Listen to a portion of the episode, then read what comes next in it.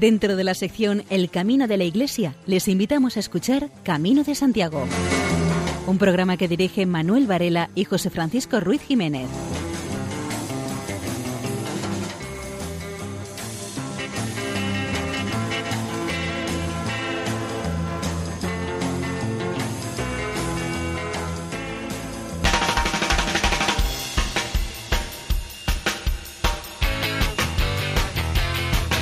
Queridos oyentes, les damos la bienvenida a una nueva edición del programa Camino de Santiago en la sintonía amiga de Radio María.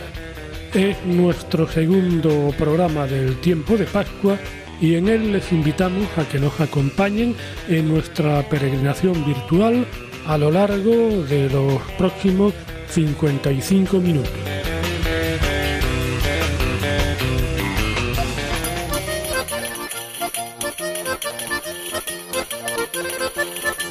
Recuperándonos todavía de la terrible peregrinación entre Melbourne y Jerusalén, eh, trataremos de ofrecerles un programa que sea lo suficientemente ameno como para que no se nos duerma en los próximos minutos. Más que nada porque después nuestro amigo Miguel Ángel Irigaray del programa Navarra nos tirará de las orejas por cargarnos su audiencia. Les ofreceremos nuestras secciones habituales, buena música, abundantes noticias jacobeas. Como invitado tendremos a Luis Latorre Real y el doctor Vázquez Gallego nos hará llegar sus consejos para una mejor gestión de la peregrinación a Santiago. Y sin mayor dilación, entramos en materia.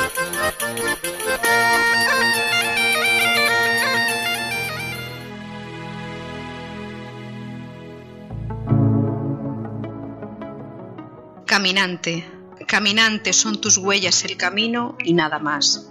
Caminante, no hay camino, se hace camino al andar. Al andar se hace camino y al volver la vista atrás se ve la senda que nunca se ha de volver a pisar. Caminante, no hay camino, sino estelas en el mar. Antonio Machado.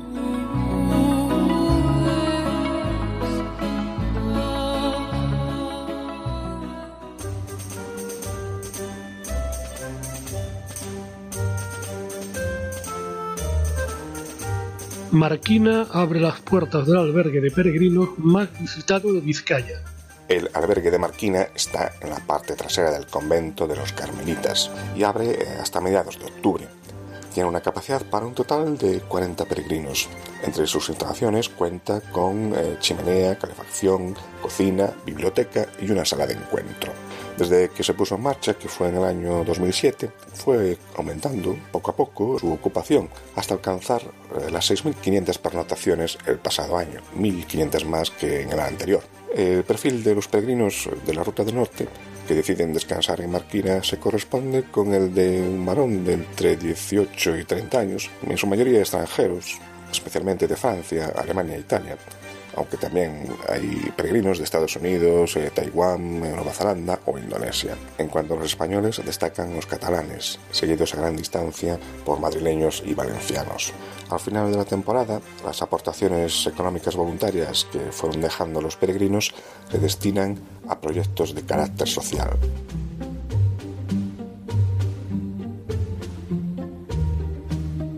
El albergue preferido por los peregrinos del camino primitivo de Oviedo a Santiago de Compostela está en San Juan de Villa Peñada, Grado. Así lo decidieron los caminantes mediante sus puntuaciones en una de las principales guías de peregrinos. Su hospitalero, Domingo Ugarte, está muy contento y considera que le da fuerzas para seguir mejorando. Ugarte cree que lo que más valoran es que reúne condiciones de albergue, tiene muy buenas vistas y piensa que el trato personal y la atención diaria también importan. Hospitalero y peregrino experimentado, Ugarte estima necesario huir de la masificación del camino francés y pensar que vemos en el peregrino alguien de quien sacar provecho o alguien a quien apoyar. En este sentido, cree que es importante dar una buena acogida al caminante, porque si no vuelve él, manda 10 por cada uno que vuelve contento considera contraproducente abusar del peregrino con los precios. El albergue de San Juan de Villapañada reabre tras el invierno y Ugarte espera que la tendencia de crecimiento se mantenga. y para que a los peregrinos que pasan por grado les guste el municipio, es necesario terminar la rehabilitación de la iglesia de Peñaflor y permitir visitas a la de San Juan de Viña Pañada. Les llama la atención y quieren verla, conocer su historia, pero siempre está cerrada. Una opción sería dejar una llave para que se les pudiera mostrar.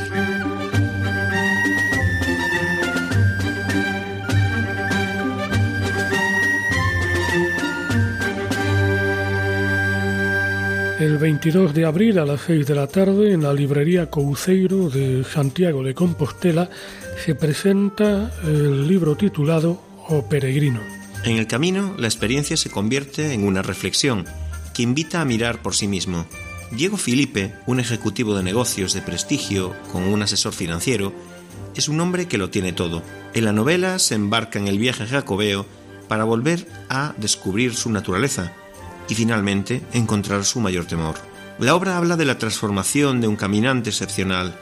La novela tiene realismo, sensibilidad y emotividad estampada en su escritura, rica en expresividad. Hay elementos cómicos, pero también entrelazados con la seriedad que el camino merece.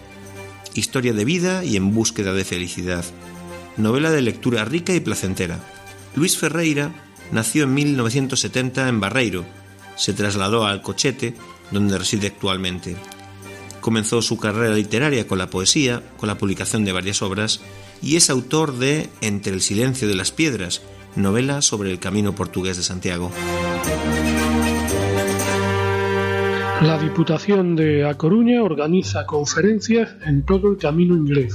La Diputación de A Coruña ha decidido promover el camino inglés y a tal efecto puso en marcha un programa denominado Primavera en el Camino Inglés, que consta de tres ejes. El primero, una serie de conferencias a cargo del divulgador Cristóbal Ramírez, periodista y presidente de la Asociación de Periodistas del Camino de Santiago durante 20 años, en municipios que recorre dicha ruta jacobea, fueron la primera semana de abril en Feni, Narón, Abegondo y Cambre. La segunda acción consiste en publicar 24 trípticos del camino inglés, ocho en español, otros tantos en gallego y ocho más en inglés, destinados especialmente a los peregrinos. Y el tercer eje lo constituye una jornada de encuentro en la localidad de Betanzos. A ellas están invitados los 18 municipios por los que pasa el camino inglés, que expondrán sus productos locales. Los días 24, 25 y 26 de marzo se celebró el octavo encuentro de peregrinos en el municipio vallisoletano de Villalón de Campos. Se buscaba potenciar y dar a conocer la vertiente madrileña del Camino de Santiago. En estas jornadas se reunieron más de un centenar de peregrinos, bastantes más que en su primera edición, procedentes de distintos lugares de España, así como de distintos países, Francia, Portugal e Italia. El pasado año pernotaron en Villalón 400 peregrinos, una cifra que se ha duplicado desde el año 2010. Esto demuestra la popularidad creciente de esta ruta que atraviesa Tierra de Campos. Los actos de este encuentro comenzaron el 23 de marzo, momento en que llegaron los primeros peregrinos participantes. El 24 de marzo llegó la mayoría de los asistentes a la cita, día en el que acudieron a degustar una paella en el albergue. El día 25 por la mañana se organizaron visitas a Torrelobatón y Guamba, mientras que por la tarde se realizó una marcha por la Vía Verde, que une Villalón con Cuenca de Campos. Y el 26 de marzo continuaron los actos con una marcha hacia la balsa ubicada entre Villalón, Herrín y Boadilla, y una celebración religiosa en la iglesia de San Miguel, donde se impartió la bendición a los peregrinos.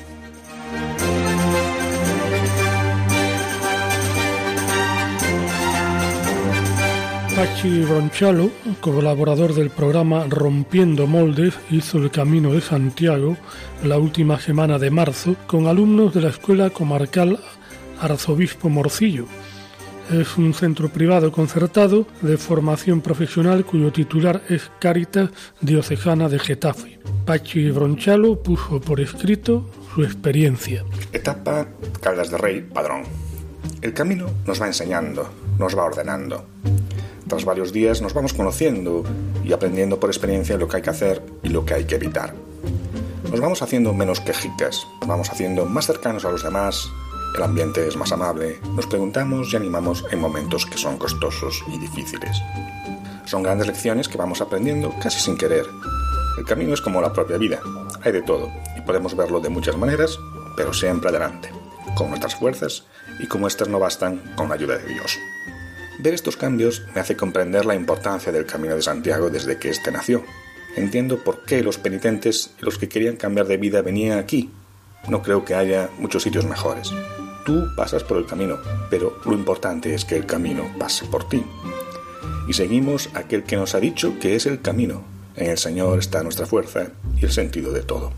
Hoy le pedía que fuese el Señor el que pasase por nosotros, el que tocase nuestros corazones, sanase nuestras heridas. Día 5. Padrón Santiago de Compostela. Hemos llegado. El día anterior alguien comentó que el último día tenía que ser épico, y no se equivocaba. Lluvia todo el día, mucha agua, momentos de viento y hasta un poco de granizo. Reconozco que hubo tramos en los que apreté mucho los dientes. Pero qué alegría y qué paz da ver la Catedral de Santiago a lo lejos. El destino que tenía en la mente se hizo visible al fin. Emocionante celebrar la Eucaristía juntos en la catedral. Emocionante escuchar a cada chico hacer una petición por aquello que más necesitaban. Emocionante ir todos juntos a abrazar el santo.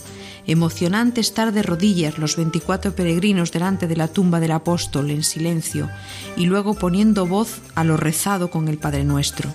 La noche fue para la entrega de camisetas y premio, una para cada uno, según las cualidades por las que habían destacado. Sin uno solo de nosotros, la peregrinación no hubiese sido lo mismo. Todos tenemos un lugar, todos somos importantes. Qué bueno haberlo vivido juntos. Quiero pedir oraciones por Lucas, un niño por el que pedimos cada día que necesita un trasplante de médula. No dejes de donarla en tu hospital más cercano si puedes. Con ella salvas vidas.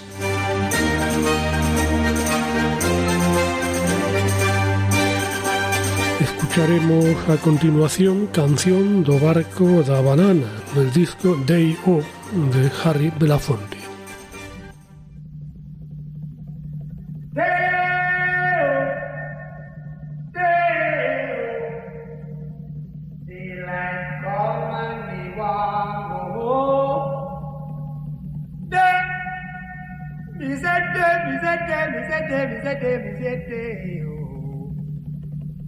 Daylight come and me want go home. Work all night and a drink a rum. Daylight come and me want go home. Stack banana till the morning come. Daylight come and me want go home. Come, Mr. Tallyman, tally me banana. Daylight come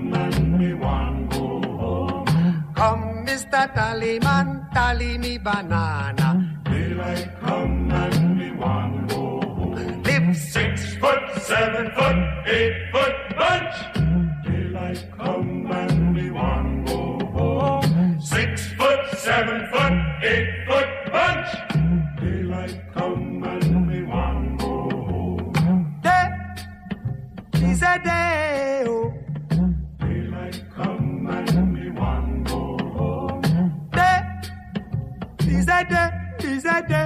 A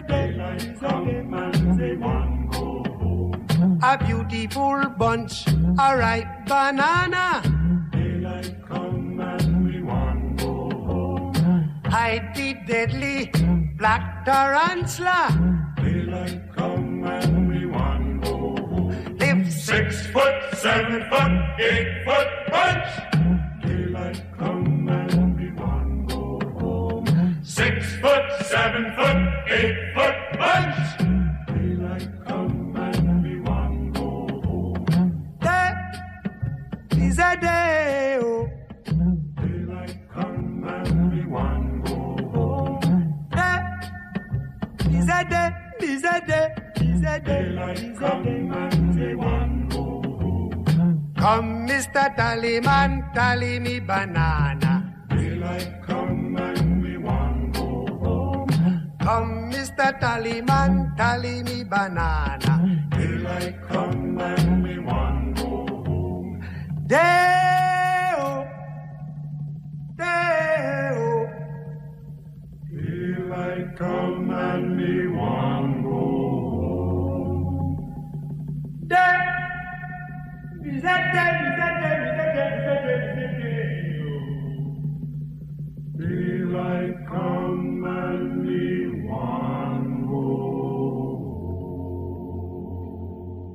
Hoy tendremos como invitado a Luis Latorre Real.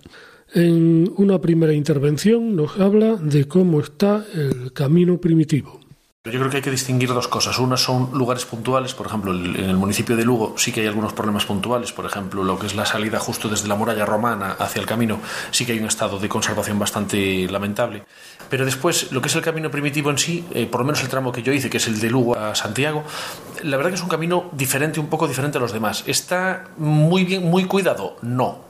¿Está transitable? Perfectamente. Eh, tiene el encanto de no haber estado a lo mejor tan transitado, tan maleado como pueden ser otras rutas como el Camino Francés, que ya es casi pues, un atractivo turístico, ya no es una ruta de peregrinación, ya es otra cosa. Entonces el Camino Primitivo tiene el encanto de precisamente no estar a lo mejor demasiado maleado, demasiado utilizado, demasiado industrializado, para que nos entendamos. De hecho, entre Lugo y Melide solo hay dos albergues, bueno, uno público y otro privado. Entonces, claro, te obliga a hacer unas etapas un poquito más largas, una de ellas tiene que ser de 28 kilómetros, sí o sí, porque no te deja otra manera, pero es un camino bonito, muy interesante para hacer precisamente por eso, porque no está a lo mejor tan comercializado como otros. Luis Latorre nos habla en una segunda intervención acerca de su propia experiencia como peregrino. Hice dos veces el camino francés, eh, el último tramo, o sea, desde lo que es eh, Piedrafita, eso lo hice dos veces y una desde, desde luego. Eh, oh, perdón, sí, o sea, tres en total. El camino francés, la verdad, muy bien. Yo lo hice en el 95, yo creo que fue la primera, y en el 99 la segunda y ya se notaba mucha diferencia de la primera a la segunda porque lo que hablábamos antes, o sea, realmente es un camino que al haber tanto turismo, tanta visita, tanto, mm, vamos a decir, tanto viajero, está perdiendo un poco, yo creo que ha perdido un poco el encanto de la ruta de, del andar, del estar en contacto con la naturaleza. Y el camino primitivo a mí me sorprendió muy gratamente por eso, porque realmente eso sí que se vive. Vas por aldeas, vas por caminos eh, que hay que ir en fila india porque realmente no hay más posibilidad. Entonces, tiene esa belleza de, eso, de ser un camino como el que yo recuerdo de hace 20 años por, por, la, por, las rutas originales. Desde que pruebas el primitivo te cuesta trabajo volver a otros. Entonces yo creo que a lo mejor la próxima ruta es hacer el camino primitivo pero desde Oviedo, o sea, hacerlo desde, allí. Luego tenemos la ventaja enorme de que es la primera ciudad desde donde la, desde la que se logra la Compostela. Entonces es decir, si tú sales de Lugo, haces los 100 kilómetros, de hecho desde Lugo son 104 aproximadamente, y hombre, tienes la belleza de empezar en la ciudad del Sacramento, de la ciudad del Santísimo, la, la catedral Patrimonio de la Humanidad, la muralla Patrimonio de la Humanidad, el camino Patrimonio de la Humanidad. Entonces tienes tres patrimonios en un único sitio.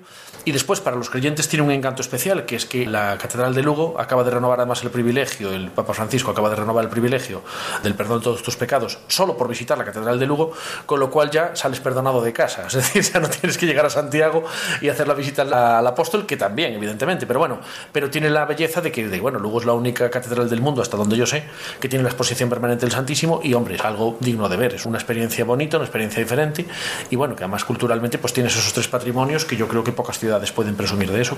Están escuchando Camino de Santiago en Radio María. Seguidamente escucharemos Cantiga da Roda en la voz de Dulce Ponte de su disco Peregrinación.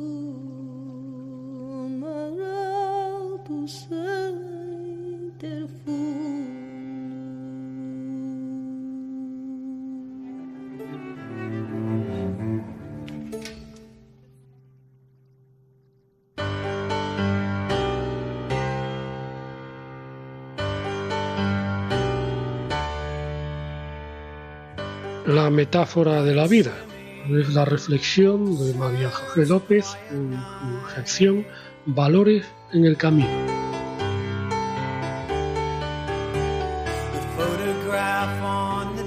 De una u otra forma, las filosofías y las religiones se ocuparon a lo largo de la historia de la condición itinerante del hombre.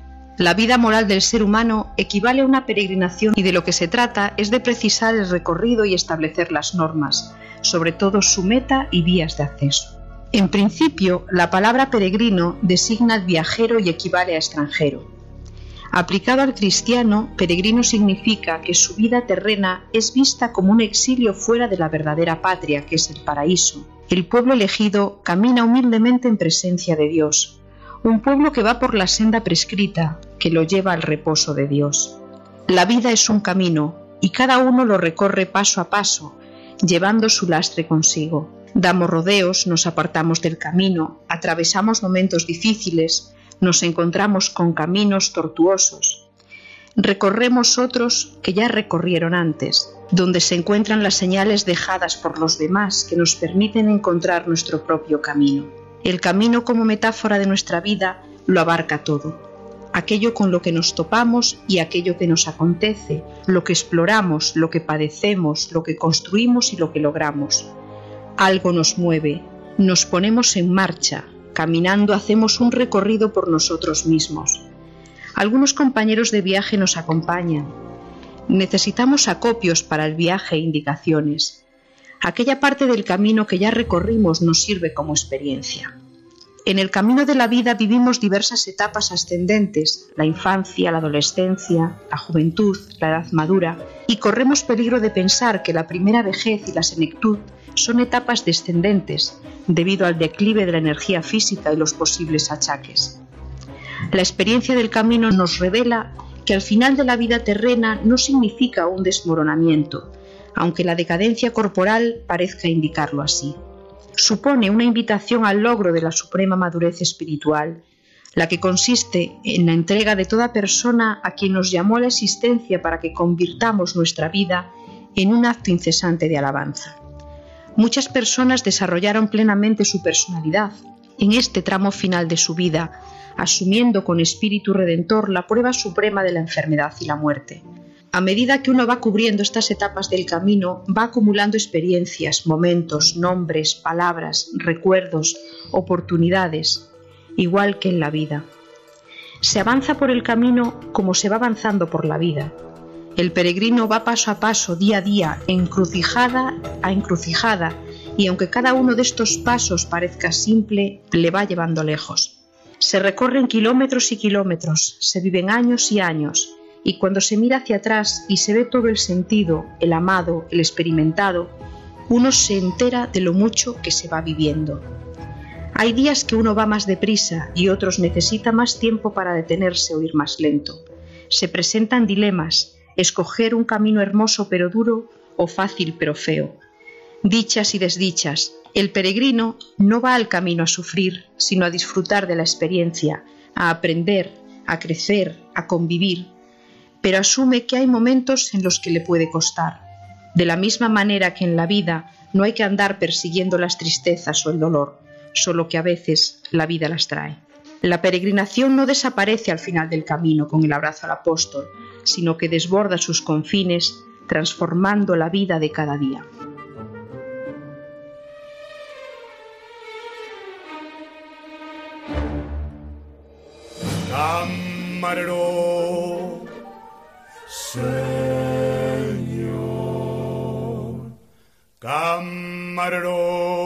Si alguno de ustedes no ha cenado todavía, lo que nos va a contar Luis Galvez acerca de la delicia gastronómica del Bierzo leonés puede que les haga sufrir un poco.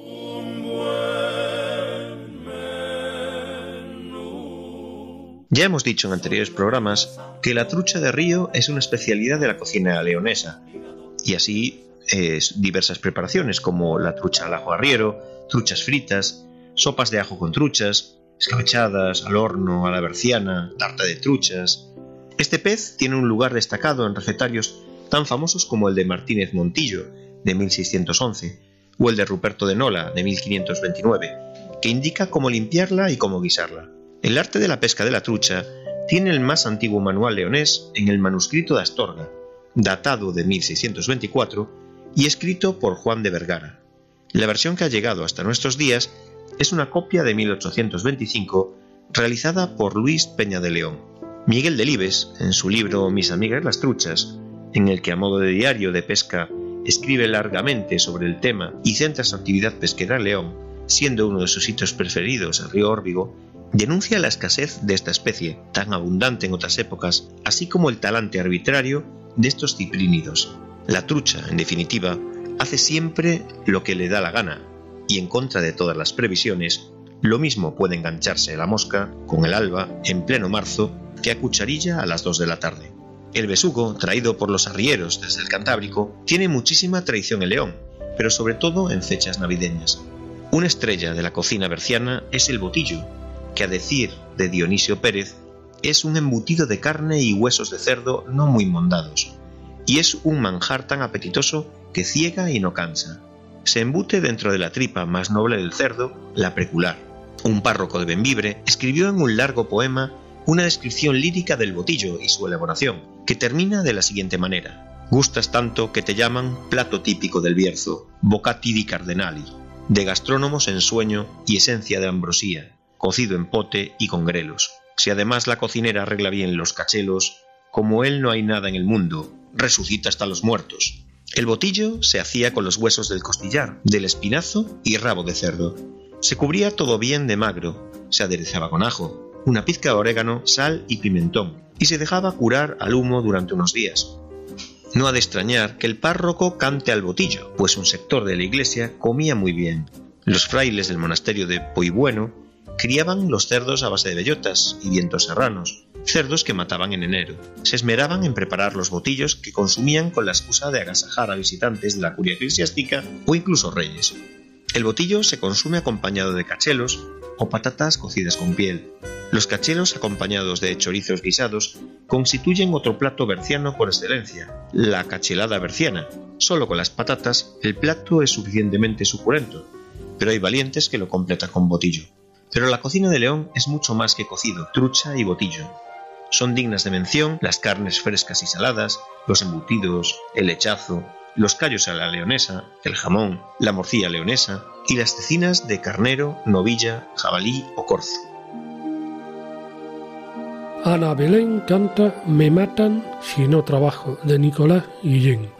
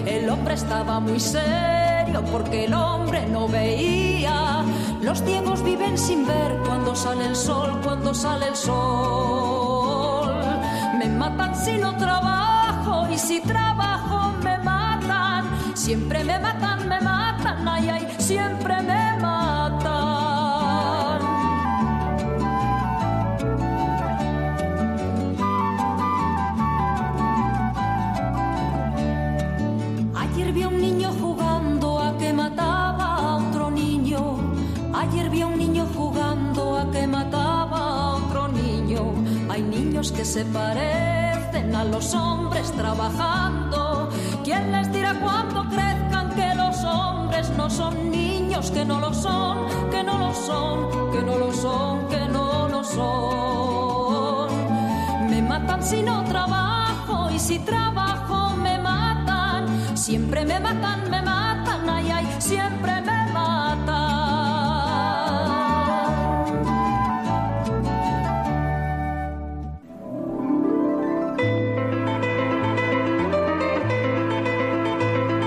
María José López, en su sección Páginas en el Camino, nos hablará hoy acerca de una obra, La Elipse Templaria, y su autor, un personaje muy conocido, Abel Caballero. La recomendación literaria de esta semana es La Elipse Templaria, publicada en el 2001 de Abel Caballero Álvarez. Natural de Puente Areas, eh, nace en 1946 doctor en Ciencias Económicas por las Universidades de Santiago de Compostela y Cambridge, y llegó a ser profesor de la Universidad de Vigo durante cinco años, entre el 2000 y el 2005. Pero Abel Caballero es más conocido popularmente por haber sido ministro de Transportes, Turismo y Comunicación entre los años 1985 y 88 con el gobierno del Partido Socialista. Actualmente es alcalde de Vigo desde 2007 y comparte esta importante actividad pública con la de tarea de escritor. De sus obras, la que retoma el tema del Camino de Santiago es esta titulada La elipse templaria. Con esta novela se trae a la literatura el tema tan manido y a la vez oscuro de la Orden del Temple. Tras haber fracasado estrepitosamente los ejércitos cristianos en las tierras de Jerusalén en manos de los musulmanes, es necesario fortalecer y unificar el cristianismo en Occidente. Para este fin, los templarios son los elegidos por su valor en las actividades que se proponen Necesariamente, además, se plantea el que la sede papal sea trasladada a Santiago de Compostela, siendo los templarios quienes deben asumir esta importante misión. Pese a la voluntad de la Orden, las luchas de intereses nobiliarios y papales impiden la realización de aquel objetivo. Esta novela de Abel Caballero está bien documentada, con abundantes descripciones de ciudades que bucea en el ámbito del temple, una de las aventuras más opacas de la historia de la Iglesia y de la historia en general.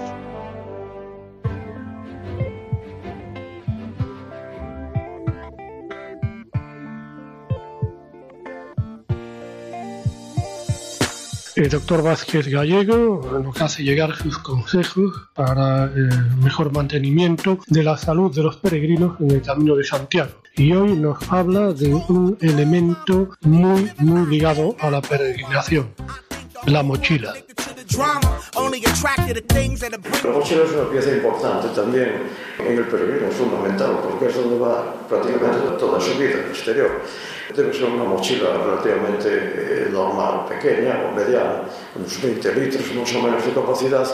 Tiene que ser una mochila que sea resistente al material externo, que sea resistente al agua, unas tiras de colgar deben ser acolchadas para evitar las rozaduras e deben ser ajustables e las correas lo mismo y después también es importante que esté perfectamente ceñida y adaptada a la espalda que no, que no bambolee, que no porque eso aparte que puede provocar dolor de espalda pues es más incómoda y es más difícil de llevar ese peso es distinto lo, lo que se lleva en la mochila si se va a pie, si se lleva coche escoba pues hay gente que que van haciendo las etapas, pero eh, por detrás va un coche como que nos va auxiliando aquí, la mochila puede ser más grande, lógicamente, pero es igual que ya que sea material impermeable, ¿no? porque va a ir el coche, Despois tengo, eso sí que tengo un armazón para evitar que aplaste la, o que se lleva dentro. La mochila es importante, aconseja sobre todo el, eh, estamos en la sede de consumo, se aconseja que se pone uno o varias antes de lanzarse, de comprarlo, lógicamente, que tenga la espalda regulable, zona lumbar protectora, correas, todas esas cosas, y no olvidar nunca llevar en la mochila la guía de caminos, las direcciones y los teléfonos de más interés, sobre todo de un familiar o de un amigo que pueda ser necesario recurrir a él. A lo largo de las etapas. Escuchamos a Paco Ibáñez, eh, me lo decía mi abuelito, de Agustín Goitijolo.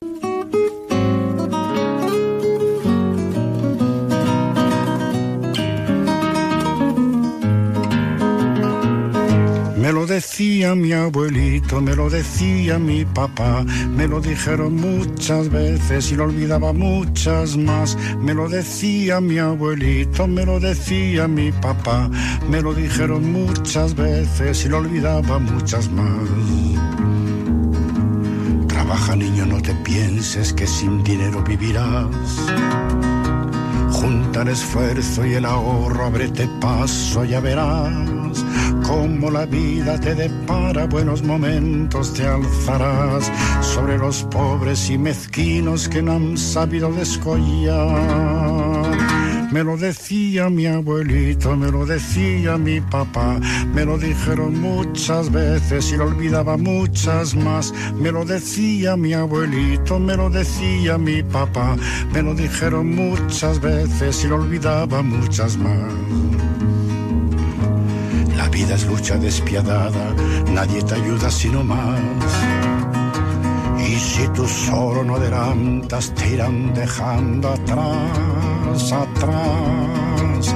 Manda muchacho, dale duro la tierra, todo el sol y el mar. Son para aquellos que han sabido sentarse sobre los demás.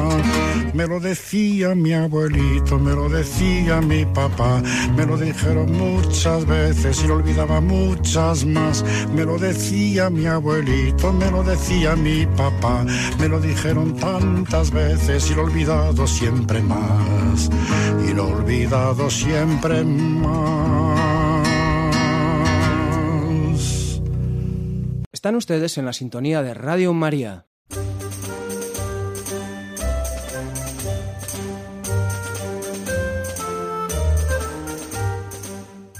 La alcaldesa de Sarria, Pilar López, partió desde Ocebreiro para hacer las etapas del camino francés hasta Sarria, con una clara intención, reivindicar que para ganar la Compostela los peregrinos tengan que recorrer más de 100 kilómetros a pie.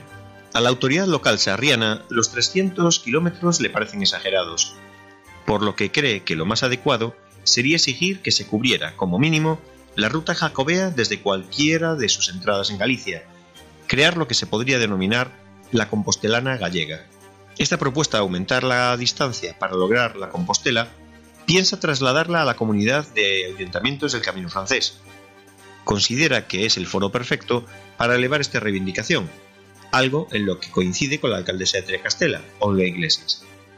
El periplo en el camino le sirvió para conocer de primera mano el estado en el que se encuentra. En líneas generales, considera que está bastante bien. Como problema que ve necesario atajar cuanto antes está el feísmo. La Administración no puede actuar de una manera tan rígida con las nuevas construcciones y ser tan permisiva con algunas barbaridades que se ven en la ruta. Como ejemplo de ello, cita un tendedero de ropa que por un lado estaba sujeto a la ventana de una casa y por el otro a una farola, cruzando por completo el camino. Pilar López es miembro del Comité Asesor del Camino de Santiago ante Patrimonio y tras completar varias etapas, no dudó en señalar que los verdaderos problemas que existen a lo largo del camino no se conocen estando sentados en los despachos de Santiago de Compostela.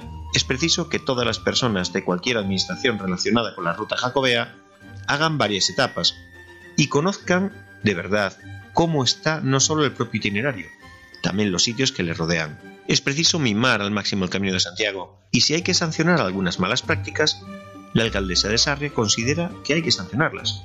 La regidora sarriana lamenta que muchos de los peregrinos que inician su peregrinación desde Sarria no conozcan esta localidad. Llegan en tren, autobús o en coches particulares y no paran en la villa. La perspectiva que tenía sobre la ruta jacobea y sobre los servicios que ofrece su propio ayuntamiento a los visitantes también ha cambiado para Pilar López, tanto por hacer varias etapas como por haber atendido a peregrinos en la oficina de turismo. Comprobó que una de las mayores demandas de los romeros es sobre las actividades que pueden desarrollar en el lugar al que llegan, algo en lo que ya está pensando. Además de la alcaldesa, varios concejales estuvieron atendiendo a los peregrinos en la oficina de turismo de Sarria, al no poder contratar personal.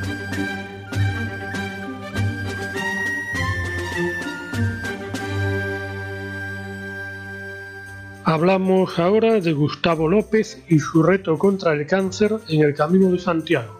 Gustavo López, motivado por una pérdida muy cercana a consecuencia de esta enfermedad, ha decidido embarcarse en el proyecto de recorrer en solo 13 etapas la ruta que comprende desde Saint-Jean-Pied-Port, Francia, hasta Santiago de Compostela, casi 800 kilómetros, tal y como se detalla en el manuscrito de mediados del siglo XII, en el Códice Calestino. Este recorrido lo hará de forma independiente, en solitario y sin apoyo externo, con el objetivo de recaudar fondos para la Asociación Española contra el Cáncer y sirviendo a la vez de homenaje el presupuesto necesario para realizar la prueba es financiado por él en su totalidad. Es decir, ninguna de estas aportaciones se realiza como recurso para la prueba. A modo individual se podrán comprar kilómetros con una contribución de 5 euros kilómetro. Todas estas ayudas serán gestionadas a través de la página web de la Asociación Española contra el Cáncer.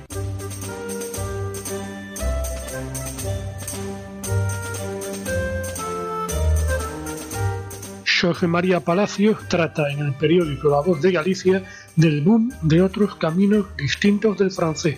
Hablando en términos futbolísticos, el Camino francés es un equipo de galácticos mientras los otros se mueven en el grupo de los modestos o en la zona media. Las estadísticas avalan como indiscutible número uno en cuanto al número de peregrinos al Camino francés. Los otros itinerarios, en una escala más modesta, siguen una clarísima tendencia al alza. Comparando las estadísticas de peregrinos del año pasado con 10 años atrás, se observa que el número de peregrinos del Camino Norte, que deja atrás Asturias salvando el Leo, se triplicó y que en el camino primitivo que entra por la provincia de Lugo, por Afonsagrada, se multiplicó por 7. Analizando los datos del 2016, por el Camino del Norte pasaron 17.000 peregrinos y por el primitivo 12.000. En el 2006, por el Camino Norte pasaron 5.000 y por el primitivo 1.800. La evolución de estos 10 años muestra además que el Camino Norte sigue siendo el tercero, el segundo era y es el portugués, y que el primitivo no solo ha ganado en peregrinos, sino que además ha escalado un puesto. En 2006 era el quinto, por detrás de la Vía de la Plata, y el año pasado fue cuarto. El crecimiento de estos caminos es tal que incluso se mueven en los niveles del último año santo, o lo superan. En los últimos años surgieron polémicas relacionadas con el trazado y con su conservación. El camino norte, tras dejar Asturias, llega a Ribadeo. Las dos variantes confluían en Vilanova de Laurenzá y ahora se unen en Mondoñedo, de donde se sube a Abadín. También se introdujo una variante en la confluencia con el francés. Antes se juntaban en Arzúa y ahora se reconoce un ramal que llega a la Bacoya por Boimorto y Opín. En cuanto a la conservación, se han alzado voces que criticaban trabajos realizados en el primitivo entre Fonsagrada y Lugo, de igual modo que al paso de la ruta por la ciudad amurallada, sobre todo en la entrada, ha merecido críticas que censuraban desatención. Pero el prestigio y el reconocimiento oficial son indudables, y desde el 2015, por decisión de la UNESCO, los dos gozan, como el francés, ser patrimonio de la humanidad. La Asociación de Amigos del Camino de Santiago, Jaca Jacobea, cumple 30 años trabajando para este tramo aragonés y lo celebró el 18 de abril con un recorrido por su historia. Tres décadas de promoción y defensa del patrimonio cultural y natural que, como señalan, es de todo. Aunque la celebración oficial se llevara a cabo el 25 de julio, festividad de Santiago Apóstol, el 18 de abril en el Palacio de Congresos se puso en marcha esta jornada. La convocatoria propuso un recorrido por la trayectoria de la asociación. De esta forma, se contó con la presencia de representantes del Ayuntamiento de Jaca y de la comarca de la Jacetania, así como de la actual presidenta, Montse García, y de los anteriores presidentes. La jornada finalizó con un vídeo promocional del camino, que se ha llevado a cabo con la comarca y el ayuntamiento, y se habló del proyecto para 2017.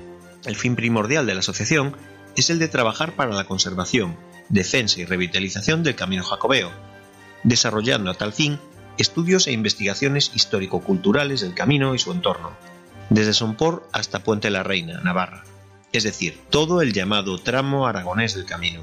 También se actúa ante organismos e instituciones, privadas y públicas, para defender y conservar el patrimonio histórico-cultural y natural de este tramo.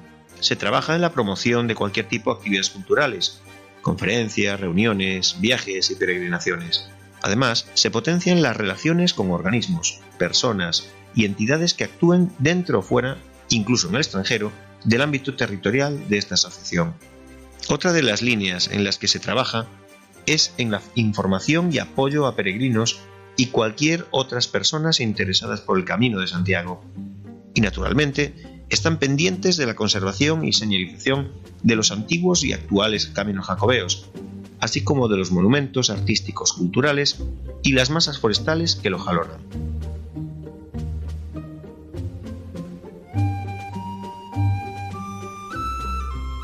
López Padrón informa en el diario La Voz de Galicia sobre el albergue de San Antonio de Arbón. El centro ofrece la posibilidad de cenar y tomar un desayuno comunitario sin coste alguno. La Asociación Gallega de Amigos del Camino de Santiago abre un renovado albergue de peregrinos San Antonio de Arbón, en Padrón. Una de las novedades es que tiene más plazas. La asociación eh, trabajó duro para cambiar el albergue, de manera que consiguieron integrar las antiguas celdas usadas por los monjes para ser usadas ahora como dormitorios de peregrinos. Dieron un paso más en el concepto de albergue tradicional, de manera que en cada una de las celdas eh, podrán dormir solo dos peregrinos.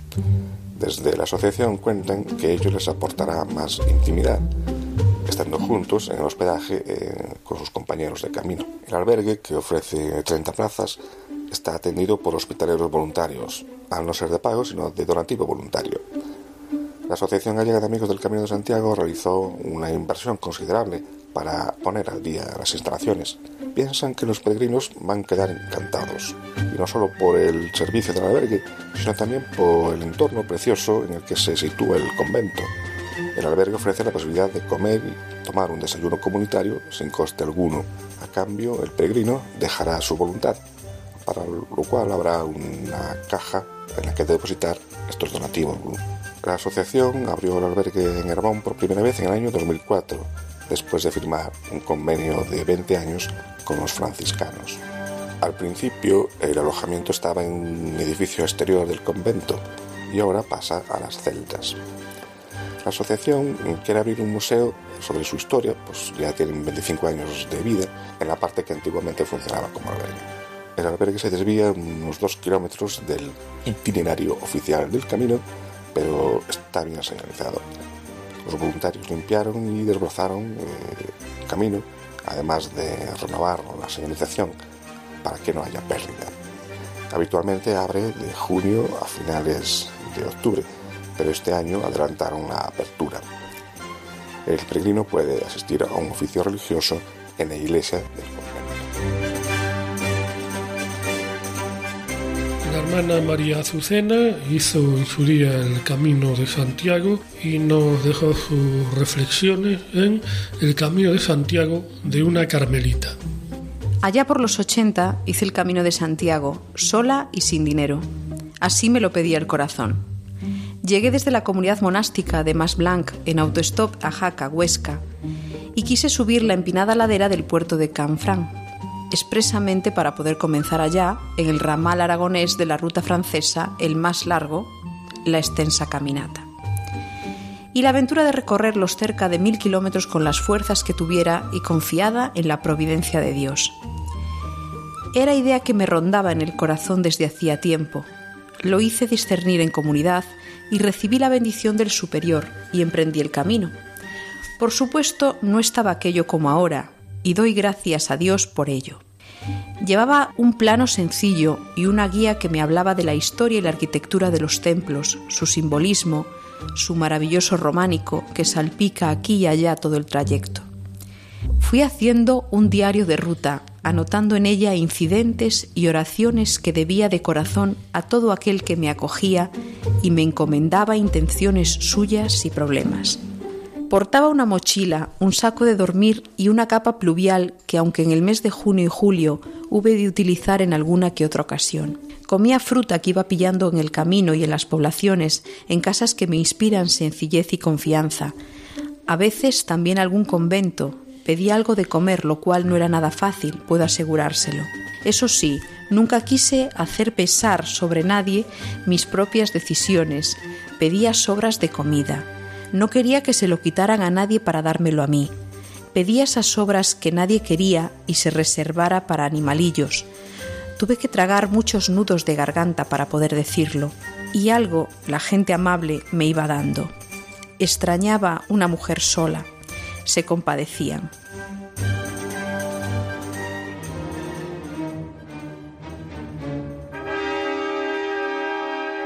Queridos oyentes, llegamos aquí al final de este programa tan, digamos, metálico, porque es que lo hemos grabado a bordo de la Estación Espacial Internacional, desde donde iniciaremos nuestra siguiente etapa del Camino de Santiago, que nos llevará hasta tierra gibraltareña. Devolvemos la conexión a la Tierra a tiempo para el programa de nuestro amigo y compañero Miguel Ángel. Hasta dentro de dos semanas, si es que sobrevivimos a la experiencia, buenas noches y feliz andadura.